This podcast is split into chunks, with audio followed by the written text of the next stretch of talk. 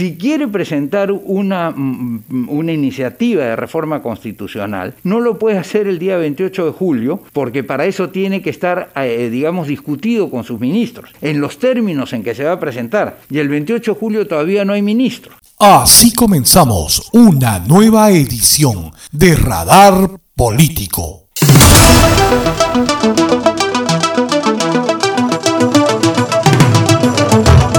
Pedro Castillo adelanta que propondrá una asamblea constituyente el próximo 28 de julio en el Congreso de la República y genera controversia. Empieza la pugna de las bancadas para repartirse las comisiones en el nuevo Parlamento. El APRA tiene solo un mes para reunir firmas y reinscribir el partido. Asesor para América Latina del presidente de Estados Unidos, Joe Biden, adelantó que si Pedro Castillo gana, van a trabajar con él. Gobierno rechazó pedido de Keiko Fujimori para que organismos internacionales realicen auditoría a elecciones la Junta Nacional de Justicia decidió por unanimidad destituir al expresidente del Jurado Nacional de Elecciones, Víctor Ticona, por sus vínculos con el cuestionado juez supremo César Inostroza. ¿Puede Pedro Castillo agendar una asamblea constituyente al Congreso? Además, contestamos tus dudas y preguntas. Todo esto y mucho más en este podcast de Radar Político. ¿Qué tal? Muy buenos días. Bienvenidos a una nueva edición de Radar Político. Soy Jacinto Rojas y es un placer estar con ustedes para hablar de la política peruana que casi siempre nos trae muchas novedades semanas a semanas con sobresaltos y especulaciones, lo que actualmente viene originando muchos altibajos en la economía. Los agentes están nerviosos y esta semana nuevamente el dólar estuvo muy oscilante y rozó los cuatro soles debido principalmente al clima político que sigue generando inestabilidad. Además, a casi un mes después de la segunda vuelta, el Jurado Nacional de Elecciones aún no puede proclamar al ganador, debido a que la señora Keiko Fujimori y Fuerza Popular siguen planteando recursos de nulidad y apelaciones. Ya que hablamos de elecciones, esta semana una comisión fujimorista viajó a Washington para solicitar una auditoría a la OEA, pese a no tener pruebas del presunto fraude. Sin embargo, cuando llegaron, no les abrieron ni la puerta, menos fueron atendidos por Luis Almagro, el secretario general. En realidad hicieron un papelón, y es que se les olvidó dos detalles. Uno, que en Estados Unidos había un periodo largo, y el otro que para ser atendidos tenían que sacar cita y ellos no lo hicieron. Después pretendieron hacer una conferencia de prensa en un salón contiguo donde habían pocos asistentes y ningún medio de prensa. Pero allí les fue peor. Se apareció la politóloga Francesca Emanuel quien los tildó de golpistas. Pero aún hay más tenemos que hablar de Julio Velarde, el presidente del Banco Central de Reserva, y el ofrecimiento que recibió de parte de Pedro Castillo para seguir al frente de la institución. También hablaremos de Vladimiro Montesino y Luis Arce, a quienes el Ministerio Público les ha abierto investigación por audio difundido. El vacado expresidente Martín Vizcarra esta semana dio que hablar debido a que se volvió a vacunar contra la COVID-19. Por otro lado, la Oficialía Mayor del Congreso informó quiénes van a ser los tres congresistas electos que van a coordinar con la Presidenta del Congreso todo lo que tiene que ver con la instalación del nuevo periodo 21-26. Finalmente, tenemos declaraciones de diversos actores políticos Habla la calle también, es una nueva sección donde las personas se van a expresar por un tema específico. Es un Vox Populi y mucho más. Así que prepárense que así empieza Radar Político. Está en sintonía Radar Político.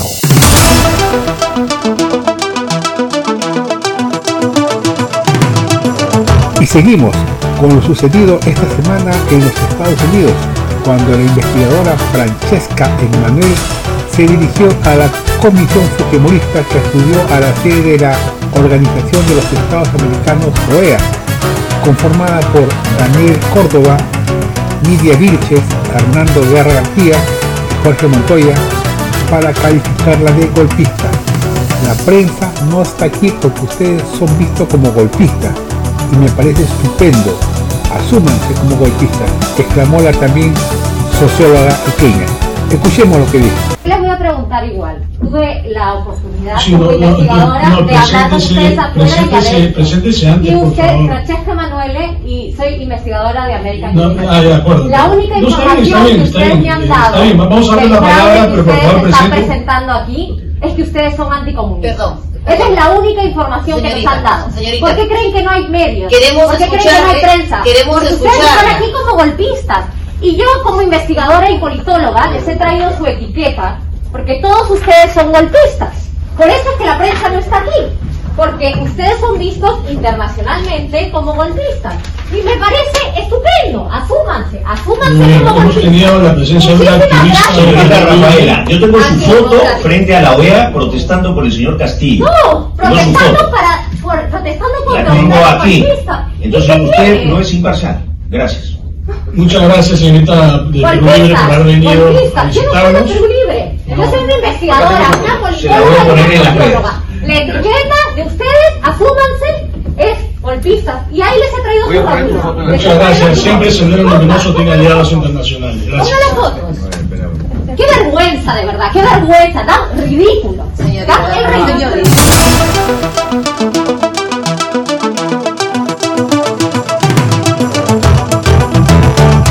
Por otro lado, el presidente del Banco Central de Reserva, Julio Velarde, confirmó que habló con Pedro Castillo y que le manifestó que conversará más largo cuando lo proclamen presidente.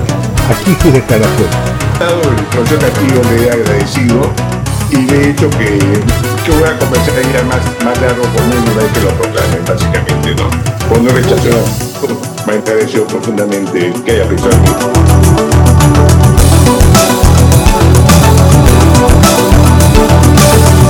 En el ámbito internacional, Juan González, asesor para asuntos latinoamericanos del presidente estadounidense Joe Biden, en su paso por Colombia, se refirió a la posibilidad que Pedro Castillo resulte elegido presidente. Esto fue lo que declaró. Definitivamente, el, el análisis del reporte que hizo la OEA coincidió el 100% con el trabajo del, del, de del organismo electoral peruano. Entonces, eso casi nunca pasa. Entonces, aquí hay una gran confianza en el proceso. Y, este, eh, no importa que sea Perú, no nos tiene que, gustar el, resultado, eh, pero estamos muy enfocados en el proceso. Es el mismo, la misma conversación que tenemos en Nicaragua, pero en ah, también países amigos, eh, porque perdimos credibilidad si, si, si, ejercemos una moraleja selectiva en cuanto a procesos electorales. Entonces, no hay otra. Si Castillo gana, esa fue la decisión del, del, del pueblo peruano y vamos a buscar forma de trabajar con él. Está en sintonía de Ra- Radar Político. Últimamente, integrantes y simpatizantes del Partido Fuerza Popular han estado hablando de fraude electoral. En ese sentido, hasta la misma lideresa de este partido ha presentado una serie de recursos para amparar esa práctica. Por eso preguntamos a una persona lo siguiente. ¿Considera que hubo fraude electoral como afirma Keiko Fujimori y por qué? Personalmente creo que no, que no ha habido fraude como lo afirma la señora Keiko Mori. Si bien hemos visto noticias el mismo día que se celebraron las, las, votaciones presidenciales, eh, si bien hemos visto noticias, esta- este tipo de noticias, luego am, el proceso de la, de la investigación de, esta, de estos hechos han dado como conclusión de que de repente se quiso, ¿no? Hubo el intento, pero que creo que al final no, no llegó a, a, realizarse. También baso mi opinión en las declaraciones de organismos, em, organismos internacionales, en este caso la OEA, los observadores internacionales que visitaron nuestro país para poder ver cómo se desarrollaba el proceso del mismo. Y en base a sus declaraciones, que han incluso hasta felicitado el proceso de las elecciones que se realizaron en nuestro país, en base a todo esto, creo que no, que no ha habido fraude. Considero que no hubo fraude electoral, ya que ha quedado demostrado desde el pronunciamiento de la señora Keiko Fujimori y sus asesores en varias de sus entrevistas, conferencias de prensa e inclusive en las audiencias públicas del Jurado Nacional de Elecciones se han demostrado que no existen pruebas concretas para sustentar dichas afirmaciones por lo cual, em, según mi punto de vista, considero que sí han habido algunas irregularidades en el proceso electoral, eh, lo cual no merita llamarla como fraude en sí. También creo que se trata solo de buscar o defender intereses políticos, para no llamarlo personal. Yo considero que no hubo fraude en estas elecciones, ya que de ser así, el primer filtro en detectarlos hubieran sido nuestras propias autoridades electorales, sea el Jurado Nacional de Elecciones o la OMP. Si ellos no lo hubieran detectado, para el desarrollo de las mismas también se encuentran presentes misiones observadoras de instituciones internacionales, como la OEA, la Unión Europea, entre otras, que con el paso del tiempo han manifestado que estas elecciones se han desarrollado de manera correcta y transparente. Luego que no, yo no creo que instituciones tan serias como la OEA, inclusive la Comunidad Europea, en, primera instancia digan que no hubo fraude, que no hubo, de repente como en cualquier elección, pequeños incidentes, que no abrió temprano la mesa, etcétera, pero de ahí a que hubo un fraude. Y lo peor es que no lo puedan probar a em, muchas dudas acerca de que la señora que, lo, que acusa esto diga la verdad. Entonces no tiene sentido de que la señora Fujimori venga a decir que hubo fraude, ya que tanto nacional como internacionalmente estas elecciones han sido vistas y calificadas de manera correctas, adecuadas y transparentes. De acuerdo con las versiones recogidas, podemos afirmar que las personas no creen que haya existido fraude electoral, pero sí algunas irregularidades como las hay en todo proceso. Ahora solo nos toca esperar que el Jurado Nacional de Elecciones se pronuncie oficialmente sobre el ganador para que se aliste la transferencia de mando. Recuerde que queda eh, muy poco tiempo para el 28 de julio, día que se debe realizar la ceremonia de asunción de cargo del presidente de la República, tal como manda nuestra Constitución. Son las últimas de Radar Político. Y seguimos con más noticias políticas. Sentencia histórica.